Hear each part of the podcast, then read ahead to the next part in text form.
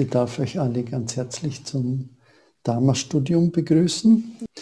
Äh, heute ist schon der elfte Abend von unserem Studium. Wir sind schon relativ weit im Büchlein von Kobuns Gesprächen zum Herzsutra. Wir sind heute beim Thema Unwissenheit. Äh, das ist auf Seite 43. Keine Unwissenheit und auch kein Ende von Unwissenheit. Es gibt zwölf Glieder des bedingten Entstehens von Unwissenheit zu Wissen, genau genommen von Unwissenheit zu den Formationen Samskara, das ist die zweite Stufe von den zwölf Gliedern. Wir haben ja in den letzten Abenden schon diese zwölf Glieder durchgemacht. Wenn es daher keine Unwissenheit gibt, so gibt es auch kein Fortschreiten, also nichts, das weiter folgt dann in dieser zwölfgliedrigen Kette. Diese zwölf Glieder von Verursachung, Pratitya Samutpada, von Unwissenheit zu Alter und Tod, bestimmen die Abhidharma-Theorie darüber, wie das Dasein diesem Prozess so folgt. Wenn wir also sagen, keine Unwissenheit führt zu keinem Alter und keinem Tod, können wir die Gründe für unsere Leiden bis zur Unwissenheit zurückverfolgen und dann gibt es weiter nichts mehr zu erreichen. Historisch gesehen lehrte Shakyamuni Buddha die ursprüngliche Form der zwölf Ursachenverkettungen nicht als Theorie, sondern eher als psychologische Annäherung an den jeweiligen Schüler. Warum sagt ihr, dass diese Tasse existiert? Weil ihr daran hängt, weil ihr sie wahrnehmt, weil ihr wisst, dass sie existiert. Wenn sie nicht im Bereich eures Wissens ist, Kobun stellt die Tasse hinter sich, könnt ihr nicht sagen, dass sie existiert. Unwissenheit ist das erste der zwölf Glieder der Ursachenverkettung. Der ursprüngliche Ausdruck dafür ist Avidya. Vidya bedeutet leuchtend. A bedeutet nicht oder nein. Also nicht leuchtend. Im Chinesischen wird Avidya mit Mumyo übersetzt. Mu ist immer Mu. Myo ist Sonne in der einen Hälfte des Schriftzeichens und in der anderen Hälfte ist es Mond. Sonne und Mond. Mu, Sonne und Mond bedeutet kein Dasein von Licht.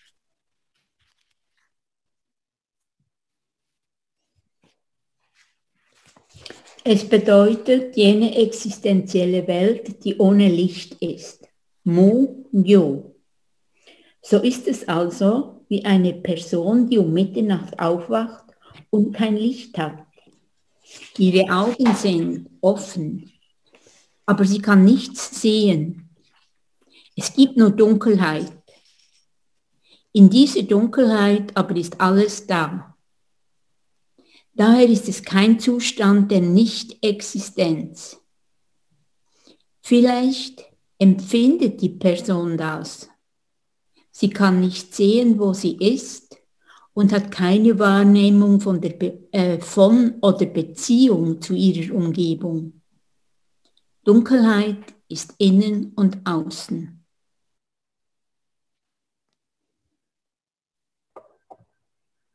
Das Lotus Sutra und das Vimalakirti Sutra sind sehr berühmt dafür, über Mumyo oder Avidya zu sprechen.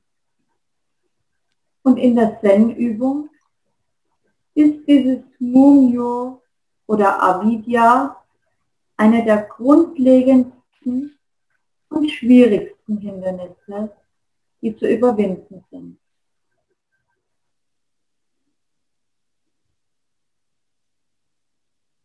Fünf Hindernisse stehen dem Vidya im Wege behindern den erwachten Geisteszustand, nicht getrennt vom Körper. Diese sind Verlangen nach Besitz, nach sexueller Liebe, nach Essen und Trinken, nach Ruhm und nach Schlaf. Im Lotus Sutra werden diese blinden Wünsche durch Mumio, Unwissenheit, verursacht. In der Dunkelheit könnt ihr eure Hände nicht sehen. Ihr könnt nur eine Ausdehnung eures Körpers fühlen. Daher wünscht ihr, sie als eure Hand zu haben, sogar wenn ihr sie ja schon habt.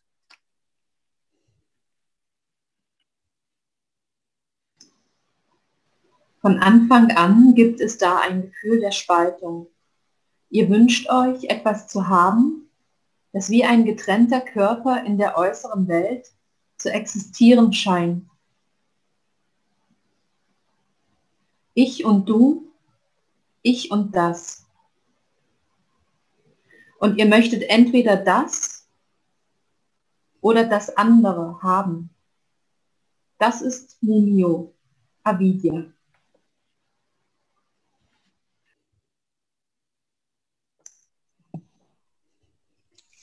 Das Bewusstsein von Unwissenheit ist die Grundlage für das Entstehen von Religion in der Welt.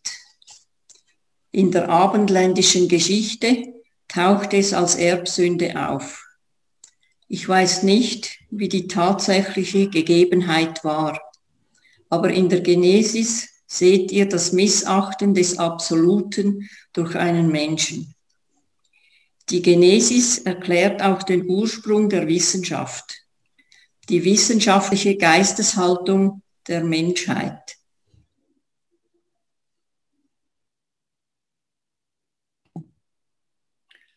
So könnt ihr vielleicht wie in dem einen gemeinsamen Körper in der Geschichte der Menschlichkeit euer eigenes Selbstbewusstsein erkennen. So war ich selbst. Davor war natürlich Unwissenheit. Ihr wusstet gar nicht, dass ihr Unwissen wart, weil das Bewusstsein von Unwissenheit sich von Unwissenheit unterscheidet. Das ist der geheimnisvolle Beginn des religiösen Geistes. Hier folgt ein Einschub persönlicher Erfahrungen Kobuns, welche er am 7. Oktober 1974 in diesem Zusammenhang mitgeteilt hat. Es war eine sehr schwierige Aufgabe im Kloster. Im monastischen Leben müssen deine Handlungen 24 Stunden lang genau sein, so dass du, wenn du etwas auf unklare Weise machst, gleichzeitig weißt, wie es richtig wäre. Wenn du die Trommeln schlägst, hören alle, wie das klingt. Auch wenn der, der Abt oben am Berg ist, Lehrer sind wie ein alter Fuchs am Berg, hört er, wie du diese Glocke schlägst. Ich war immer sehr besorgt, weil ja das Leben im Kloster durch unsere Handlungen ausgedrückt wird. Sogar zum Schlafen wird die traditionelle Haltung eingenommen. Immer sagte ich mir, dass ich gute Arbeit leisten muss und sie sollte sogar immer noch besser werden. Ich kannte die Realität sehr gut und ich kannte auch das Ideal sehr gut. Wenn ich daher Realität und Ideal verglich, erschien immer ein Fehler. Zum Beispiel musste ich mich entschuldigen wenn ich die Glocke öfters als nötig geschlagen hatte. Alle sagten, komisch, wie der jemand die Glocke schlägt. Aber viele Menschen kümmern sich nicht darum, wenn ein Fehler passiert. Ja, danke sehr. Ähm, ich würde gerne jetzt überleiten in die Reflexion.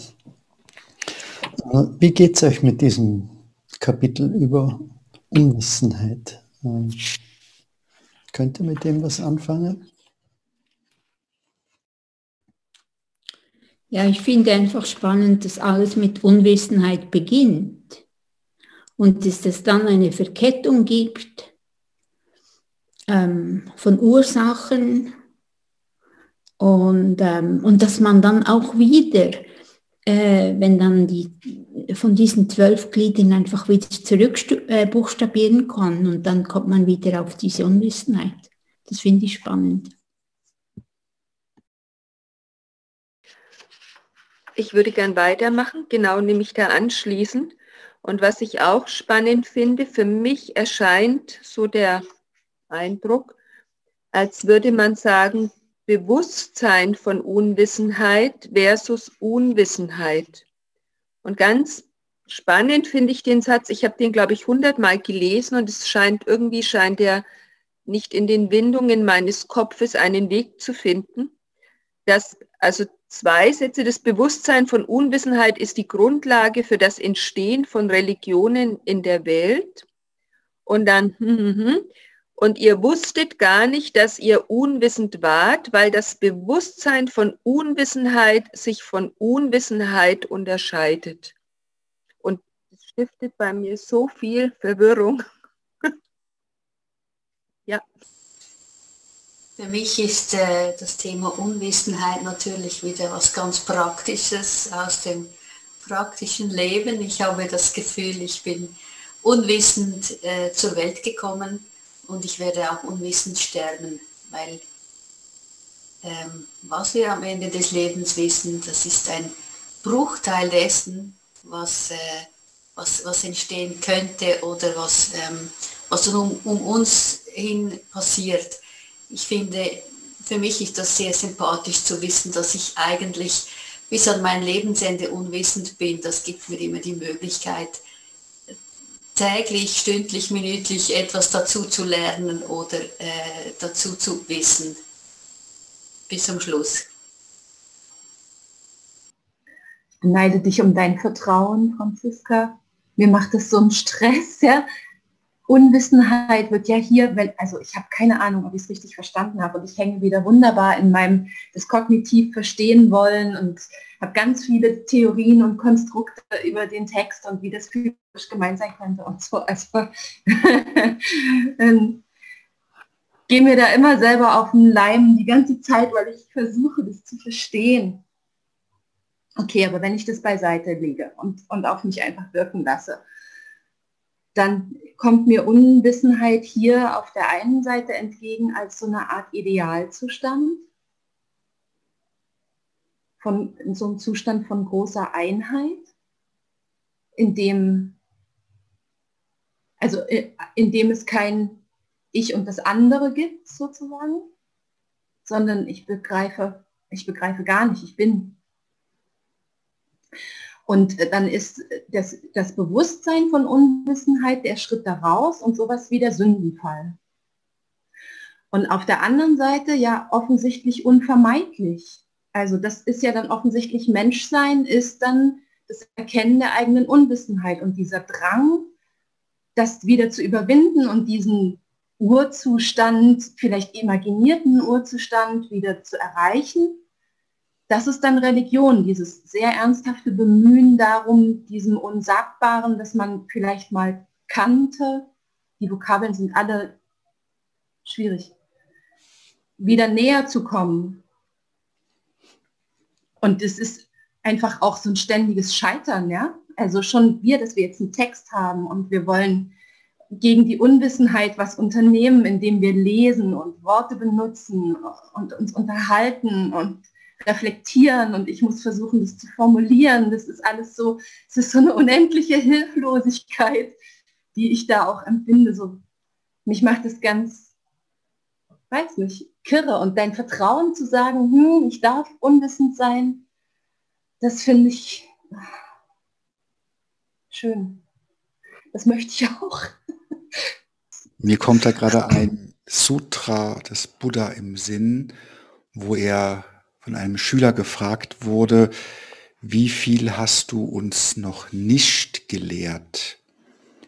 Und er sagte dann sinngemäß, so viele Blätter wie an diesem Baum hier sind. Aber ich lehre nur eine Handvoll Blätter, die wirklich wichtig sind. Und dieses, diese Idee, dass ich nicht alles wissen muss und nicht alles wissen kann, hat mir doch immer wieder Frieden geschenkt.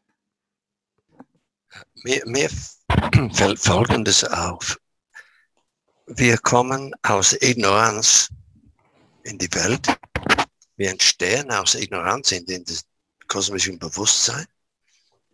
Wir lernen viel, wir studieren viel, wir diskutieren Bücher, wir meditieren, wir haben Stellen und so weiter und so weiter, was das menschliche Leben bedeutet auf dieser Erde. Und dann auf einmal, irgendwann sterben wir und wir sind wieder in Ignoranz. Was heißt, heißt das, dass Nirvana gleichzeitig ein, ein, äh, ein Stadium von Ignoranz ist? Vielleicht das an, an Manfred. Bitte. Also, äh, Dankeschön. Danke, Brian. Normalerweise halte ich mich gerne zurück. Ich finde es viel interessanter, euch zuzuhören, äh, als wieder okay. anzufangen zu dozieren. Aber jetzt muss ich doch ein bisschen intervenieren, weil es gibt jetzt ein bisschen eine Begriffsverwirrung, und zwar zwischen Nichtwissen und Unwissenheit. Äh, das sind zwei ganz verschiedene äh, Dinge und Begriffe. Äh, wir sprechen jetzt hier von Unwissenheit. Das ist nicht das gleiche wie Nichtwissen.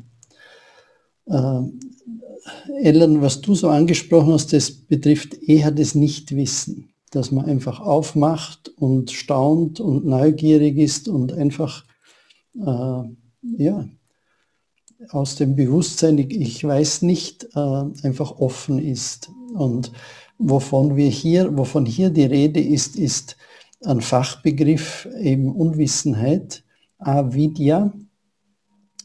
Und das okay. ist die erste Stufe äh, dieser zwölfgliedrigen Kette. Und das ist, wir haben das ja schon mal durchgespielt. Ich weiß nicht, wer für euch dann wirklich Zeit und Lust gehabt hat, dieses Video, das ich dann auch noch das Link herumgeschickt habe von dem Theravada-Mönch.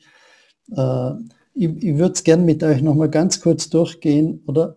Äh, wir leiden an Alter und Tod, Schmerz und Klagen, Betrübnis und Verzweiflung. Das ist die zwölfte Stufe der zwölfgliedrigen Kette.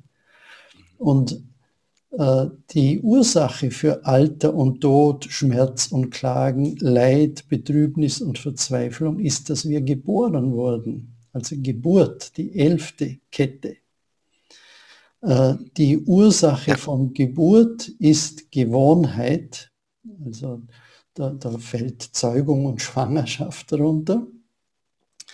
Äh, was zur Gewohnheit geführt hat, war Festhalten.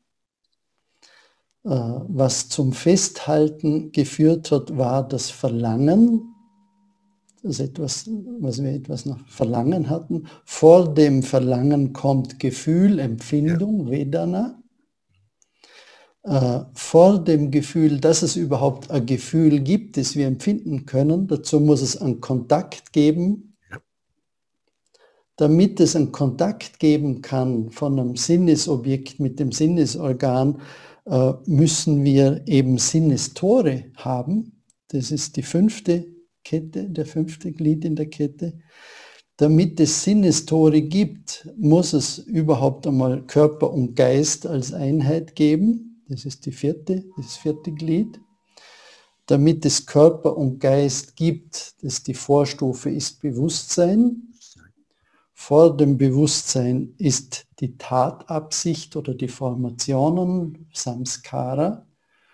Und bevor diese Tatabsicht, die Formationen auftauchen, ist Unwissenheit, Avidya.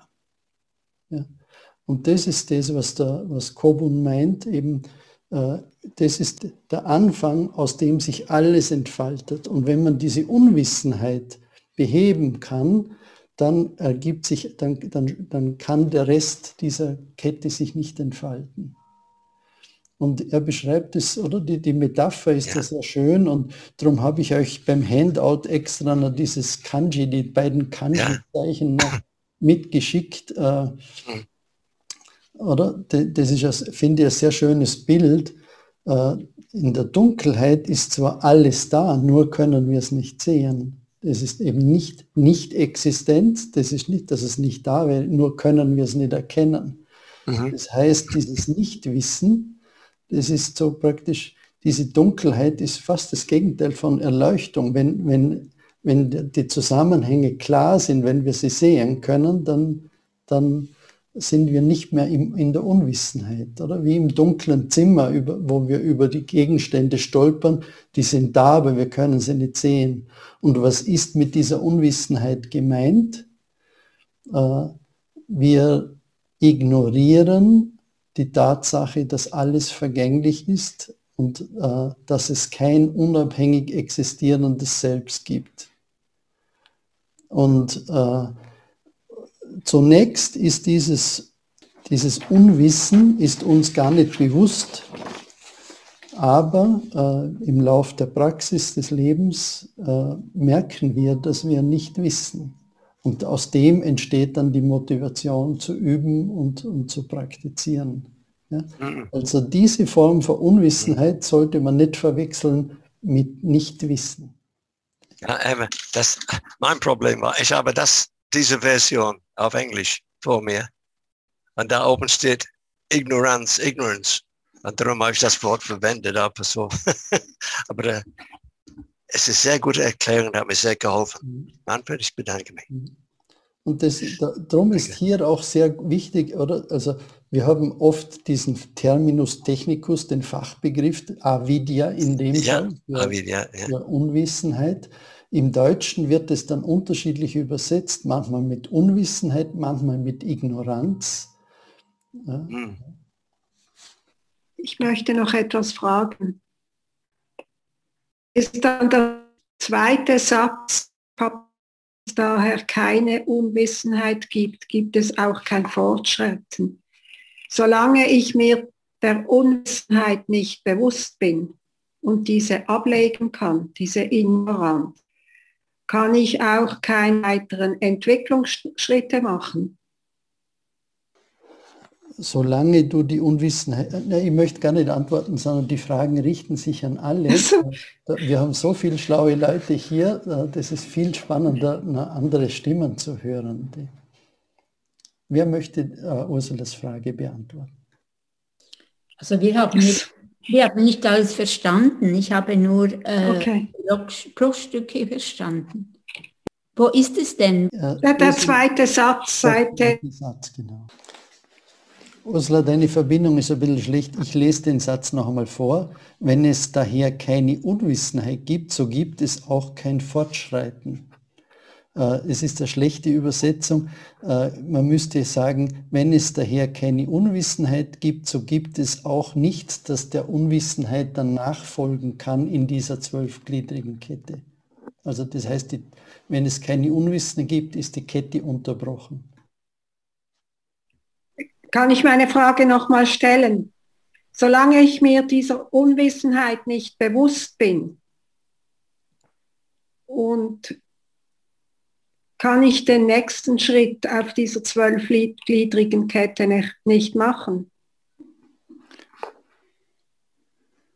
Wir müssen da sehr aufpassen, dass wir nicht zu sehr in ein Stufendenken hineinfallen, weil unser Weg setzt sich aus vielen Dingen zusammen, Hingabe, Freude, Entspanntheit, Motivation und das kann sein, dass wir gewisse Dinge nicht verstehen.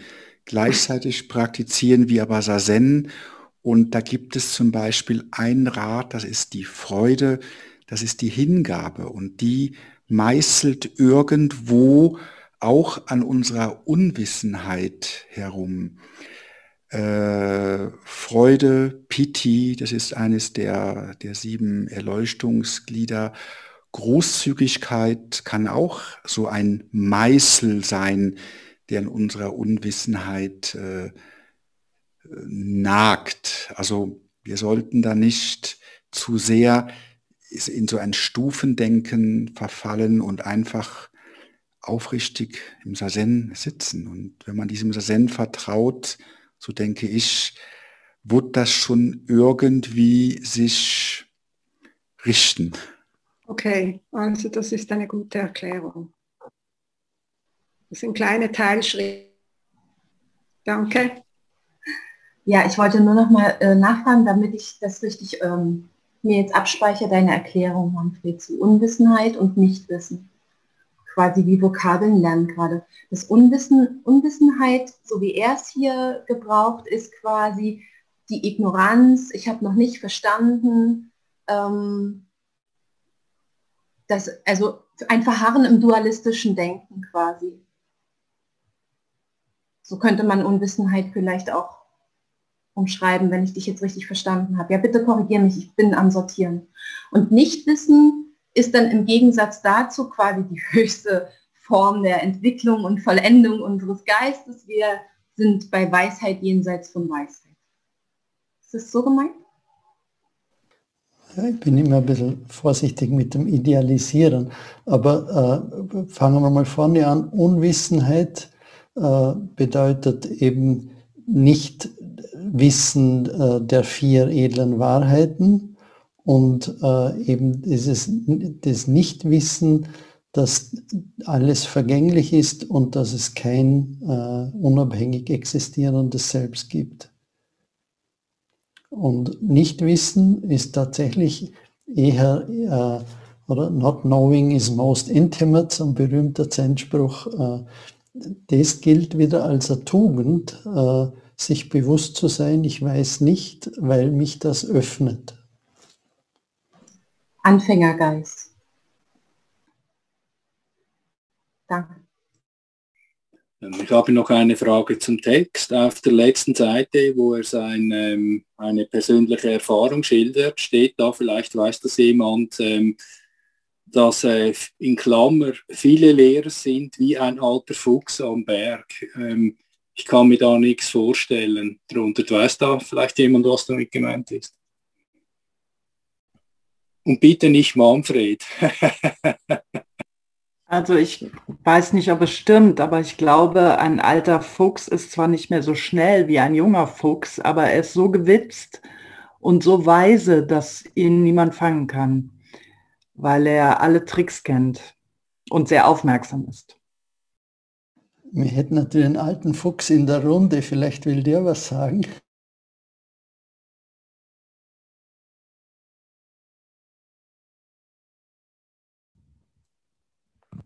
Ich kann von meiner Erfahrung sprechen. Meine Erfahrung war, als ich ähm, so die Glocke und all diese Sachen machen musste, da hatte ich immer das Gefühl, dass der Doshi, der Lehrer, ganz klar hört, wo ich stehe in meinem Leben. Aber ich habe auch gedacht, dass das vielleicht manchmal ähm, einfach nur ähm, meine Vorstellung ist. So ein mich selber wichtig nehmen.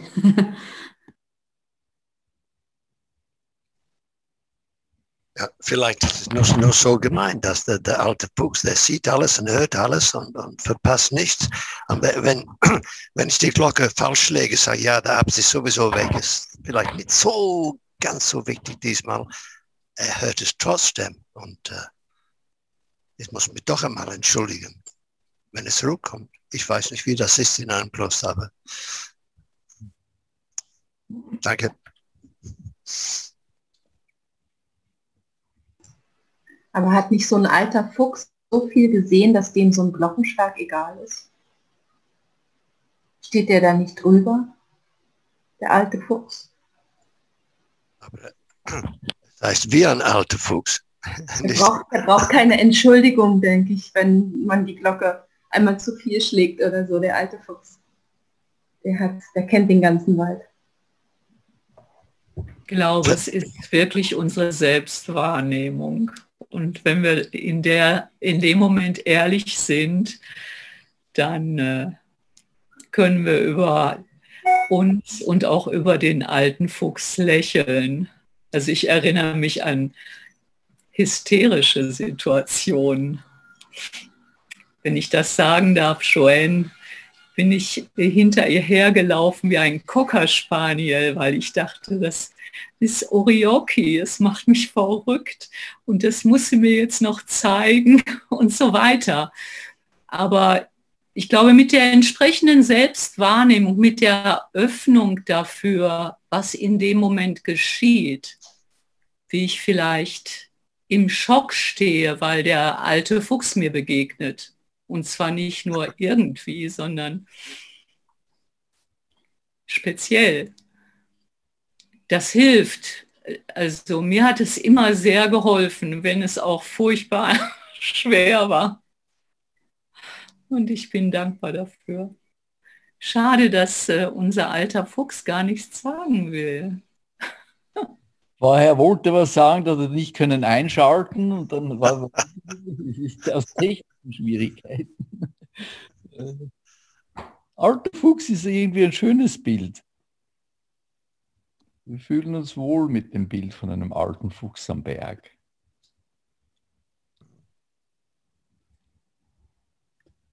Heute war ich und gestern war ich auch in den Bergen. Allerdings in den höheren Lagen, wo es noch Schnee gibt.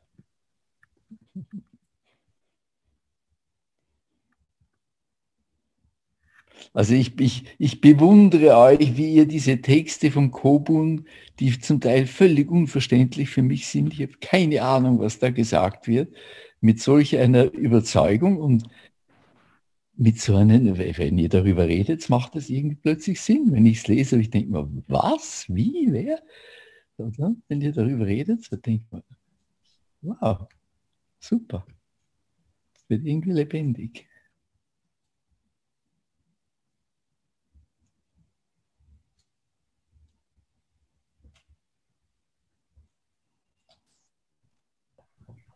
Ich hänge immer noch an diesem Entschuldigen weil entschuldigen kann ich mich nur dann für den Glockenschlag, wenn mir selbst bewusst geworden ist, dass ich überhaupt einen Fehler gemacht habe. Und der Lehrer lächelt dann meistens milde und äh, in mir geht der Film ab. es geht gar nicht so sehr um den Fehler an sich, sondern darum, dass ich es bemerke. Das finde ich jetzt ganz spannend, Susanne. Also ich habe schon öfters irgendwie Herzschläge gekriegt oder Schnappatmung, weil irgendwas zu schlagen oder zu bedienen war und nicht so funktioniert hat. Und meine Erfahrung ist, die Entschuldigung, die, die entschuldigt für etwas, was nicht entschuldbar ist, aber auch nicht entschuldigt werden muss. Und ich habe irgendwann mal kapiert, wenn ich mich nicht entschuldige, sondern dazu stehe, dann ist es ein anderes Gefühl und dann ist der Fehler kein Fehler mehr, sondern dann ist es so, wie ich das gemacht habe. Also manchmal funktioniert das bei Kleinigkeiten so. Ähm, wenn man den ganzen Tag, also in der Zeit, wo ich dann ähm, Working Guest war, da passiert sowas, dass ich dann einfach sage, ja, dann, dann ist es so. Und das ist eine andere Qualität von Fehler, die ist ganz wunderbar. Und man kriegt trotzdem Essen und man ist trotzdem dabei und es ändert sich nicht. Und das glaube ich, das ist, das ist so, also für mich das, ja, nee, nicht entschuldigen, dazu stehen und das ist der Weg. Danke, dass du das so formuliert hast, dass ich ähm, mich da so erinnern konnte. Danke dir. Also ich finde, apropos Fehler, auf den letzten Satz dieses Abschnitts, wo er sein persönliches, äh, seine persönliche Erfahrung schildert, aber viele Menschen kümmern sich nicht darum, wenn ein Fehler passiert. Also für mich ist das äh, glatte Ignoranz. Und ähm, ich denke mir, wenn man einen Fehler macht, kann man ja nach unserer Auffassung daraus lernen. Ich weiß nicht, ob das hier gemeint ist. Also dass man versucht, äh, diese Ignoranz äh, abzulegen und aus Fehlern zu lernen.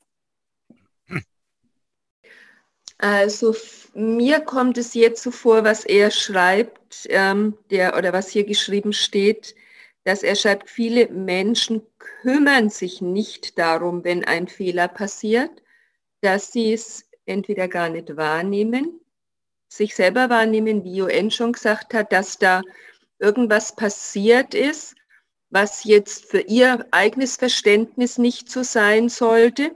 Oder er bringt einfach ein bisschen Humor mit rein und sagt, viele Leute kümmern sich da gar nicht drum, wenn Fehler passiert. Und vielleicht hat er es auch so gemeint. Ich kenne den Kobo nicht, aber irgendwie kommt mir das auch so ein bisschen vor, weil er das gar so explizite erzählt auch, weil er auch schreibt, dass das Leben im Kloster ja durch Handlungen ausgedrückt wird. Und Handlung ist ja in dieses Tun kommen, schafft natürlich immer Vertrauen. Und bei einer Handlung gibt es immer verschiedene Möglichkeiten. Und wenn man die, das Wort Fehler mit Möglichkeiten ersetzt, dass man sagt, es gibt die Möglichkeit, es jetzt einfach passend zu machen, indem ich ganz da bin. Und es gibt die Möglichkeit, es einfach unbewusst zu machen. Und dann habe ich einfach verschiedene Möglichkeiten und dann kümmern sich viele Leute vielleicht auch gar nicht drum, wenn Fehler passiert. Also für mich ist das, könnte das auch so ein bisschen humorvoll sein, was er da sagen möchte.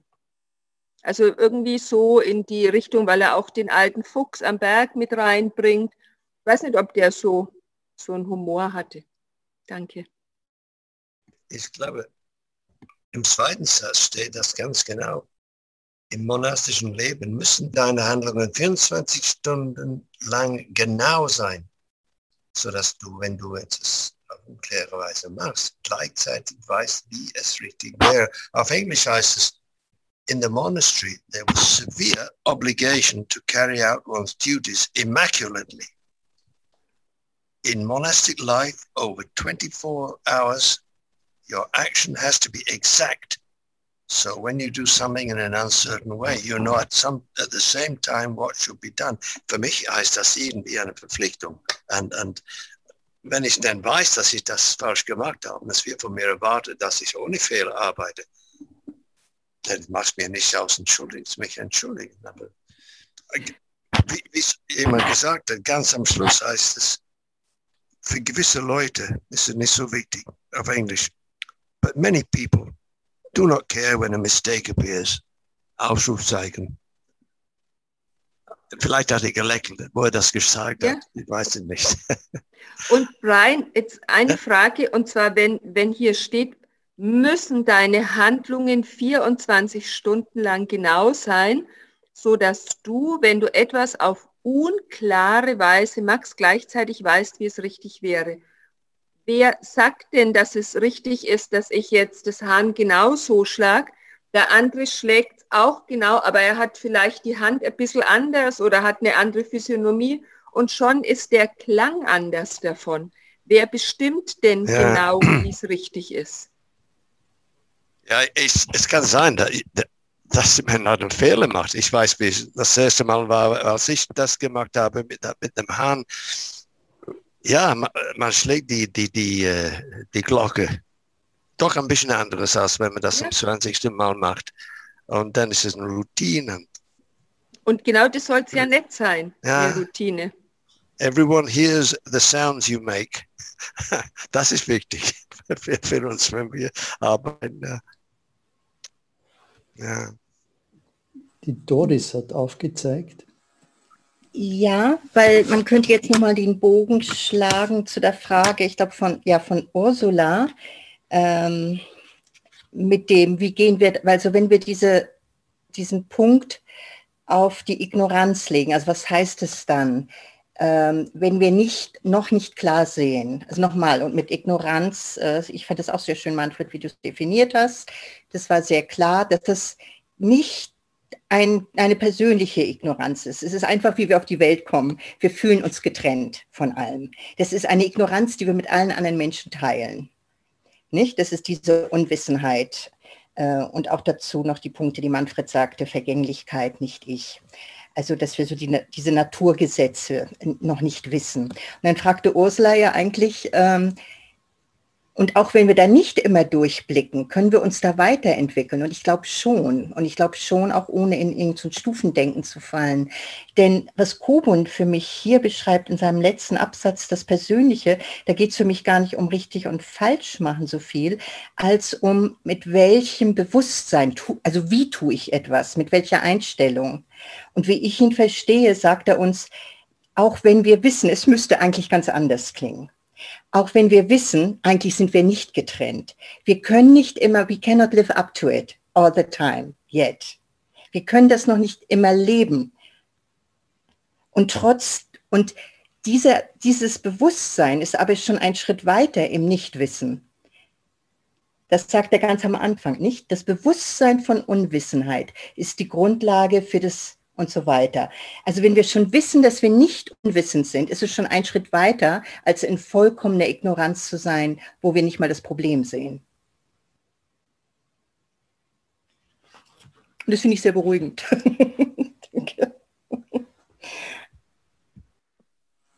Ja, ich finde das eben auch spannend. Das ist dann auch, wo er dann schreibt, äh, das ist dann der Beginn des religiösen, des Bewusstseins. Dass da, dass das Bewusstsein des, ähm, Unwi der Unwissenheit, dass, schon, dass das eigentlich schon der Anfang ist von Religion. Ja, weil, weil wir versuchen, uns die Welt zu erklären. Ja, genau. Ja? Wir wollen wissen. Wir wollen ja wissen. mhm. Und beim Fehler machen, da fällt mir einfach ein, das, was mir da, ich denke, es gibt Fehler machen, die, ähm, wo es dann, äh, die einem auch ähm, blockieren. Also wenn ich dann unter Umständen mich entschuldigen muss und so, dann kann es sein, dass ähm, dass ich völlig blockiert bin und mich schon gar nicht mehr an diese Instrumente oder was auch immer wage. Und was ich glaube, was im, im, im Zen so, äh, so toll ist, ist eben, dass es immer wieder heißt, alles ist Übung, alles ist Übung. Und wenn ich mit einer Haltung an eine Aufgabe gehe und eigentlich weiß, ich kann gar nicht ohne Fehler sein. Also der, der Fehler, aber es geht darum, wie ich mit dem Fehler umgehe. Kann ich den Fehler, das, kann ich das auch wieder loslassen? Meistens ähm, bleiben wir ja dann hängen und ähm, und äh, haften an diesem unguten Gefühl von Fehler machen. Aber wie ähm, Sabine gesagt hat, ja, wer sagt denn, was richtig ist und was falsch ist? Also das kommt dann noch dazu. Also ähm, ja, ich, ich, ich habe einfach sehr viel gelernt über das Fehler machen und, ähm, und dazu und, und, und es möglichst wieder loslassen können. Das in keiner anderen Tradition, in keiner anderen Schule habe ich das so gut gelernt wie im Zen. Für mich hat dieser Absatz mit der Glocke auch noch diesen Aspekt, wenn der Geist still wird, wird die Welt wahr. Und ähm, wenn die ganze Zeit in meinem Kopf ist, dass mich jeder hört und dass ich Fehler machen könnte und dass ich die Glocke nicht 20 Mal hintereinander gleich schlagen kann, dann ist die Welt halt nicht wahr, weil der Geist nicht still ist. Und äh, das hat mich direkt angesprungen, als dieser Absatz gelesen wurde, weil, weil so viel Beschäftigung mit der Aufgabe und meinem Tun da drin ist im Geist, dass ich gar nicht bei mir und meiner Aufgabe bin. Mir kommt mit dem alten Fuchs auch das Sinnbild des Tenzo, also des Chefkochs äh, in der Küche in den Sinn, weil in einem Zen-Kloster oder wie hier im Felsentor, da ist die Küche der Brennpunkt von ganz vielen Dingen. Da kommen so unglaublich viele Dinge zusammen und man hat auch noch diesen gewissen Zeitdruck, weil das Essen muss irgendwie um zwölf, um halb eins fertig sein. Und ein Tenso, also das sehe ich auch an unserem Tenso hier, er sieht unglaublich viel Dinge, aber er realisiert auch, er kann gar nicht überall ständig irgendwie intervenieren. Er muss einfach den Laden so ein bisschen gut am Laufen halten, nimmt nur zu den wichtigen Dingen Stellung und das ist ja auch so die Kunst eines guten Lehrers, die Fehler über eine bestimmte Zeit reifen zu lassen und dann nach ein paar Wochen, Monaten oder auch nach ein paar Jahren den richtigen Moment erwischen, wo der Fuchs die Maus fangen kann. Gerda, du hast die Hand erhoben. Ja. Äh, okay. Äh, ich habe eine Bitte an Brian. Er hat diesen Satz äh, mit genau, also die, unsere Handlungen müssen 24 Stunden lang genau sein, auf Englisch vorgelesen. Ja. Ja. Hab ich die, was steht in dem Satz für genau? Ah, Moment bitte. Auf Englisch? Ja. Ja. In the monastery, there was severe obligation to carry out one's duties immaculately. Okay. In, in monastic life, over 24 hours, your action has to be exact.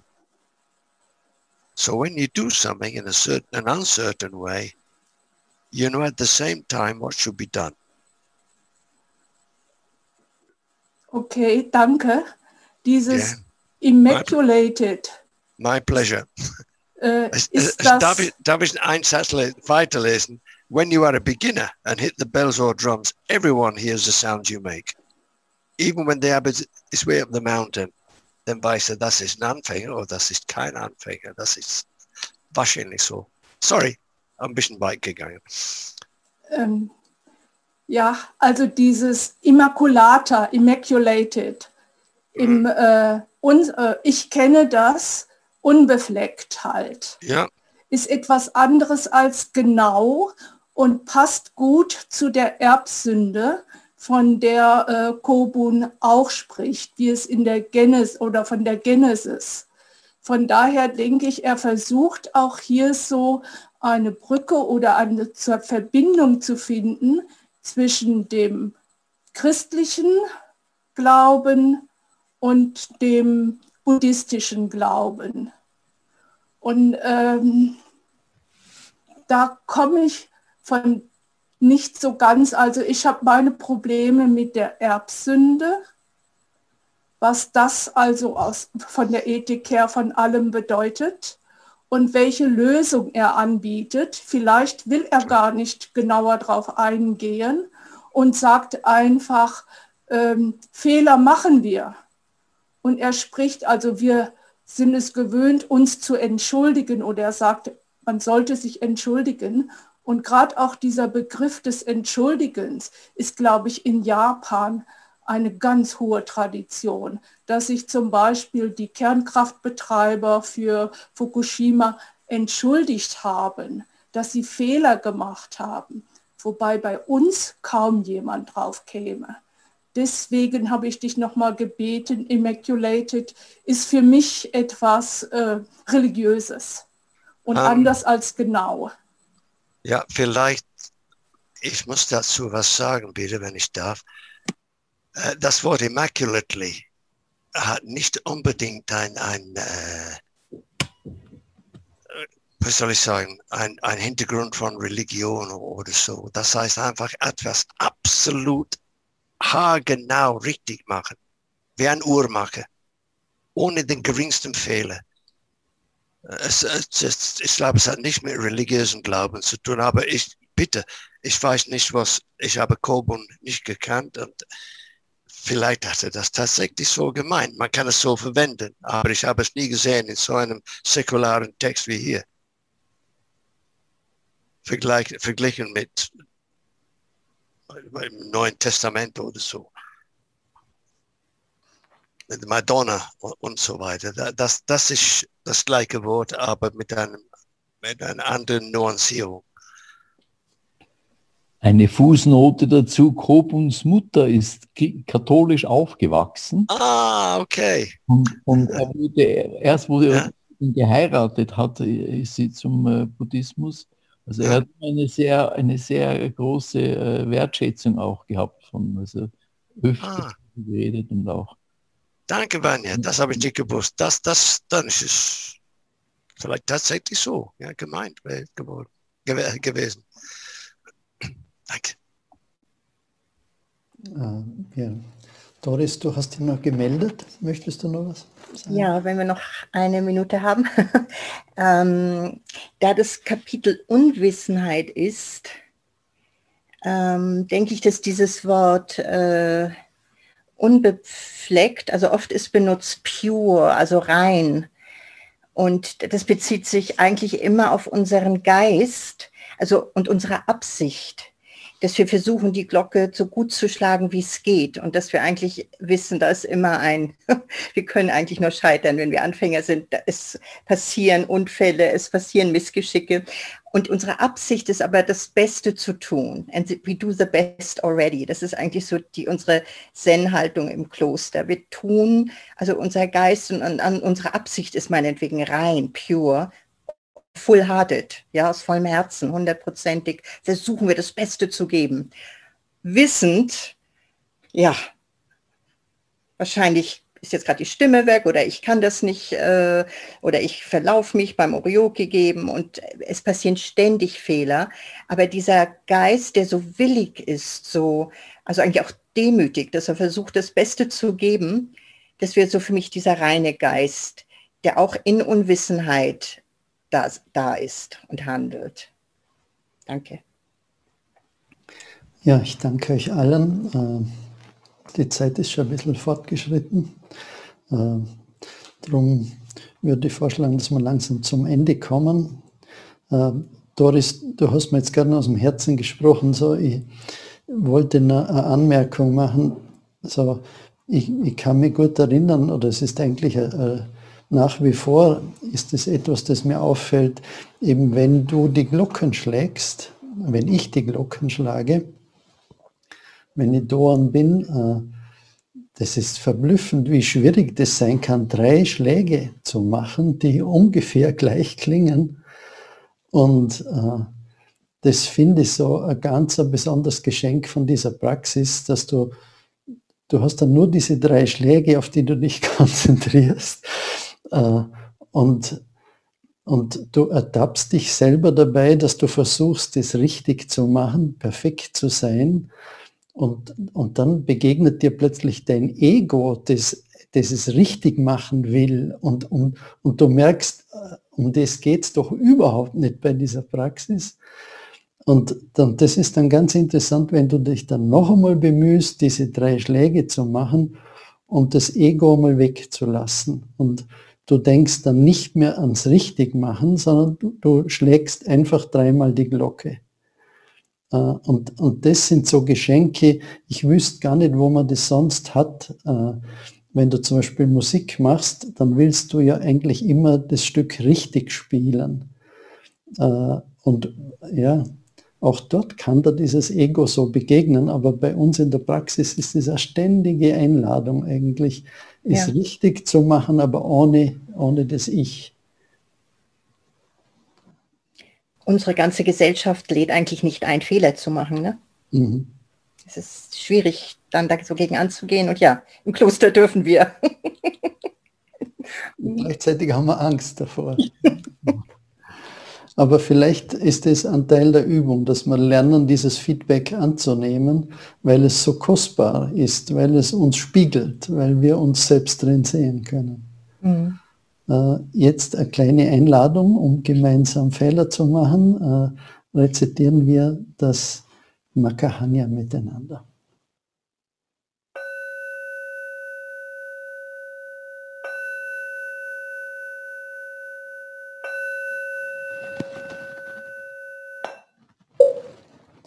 Makahanya Haramita Shingyo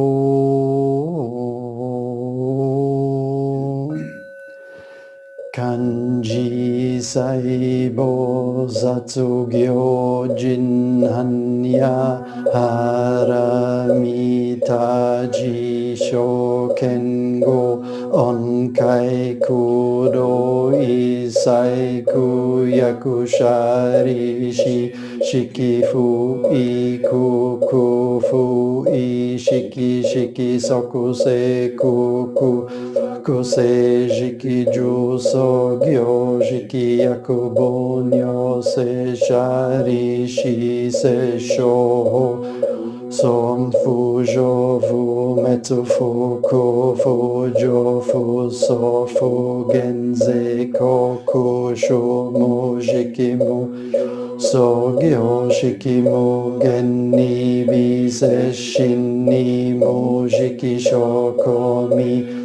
Omu 限界内視無意識界無無明薬無無明人地無老死薬無老死人無空襲滅動無死薬無得意無所得公募大サッタ違反やハラミタ ko shin mo kege mo ko mo fu anri i zai ten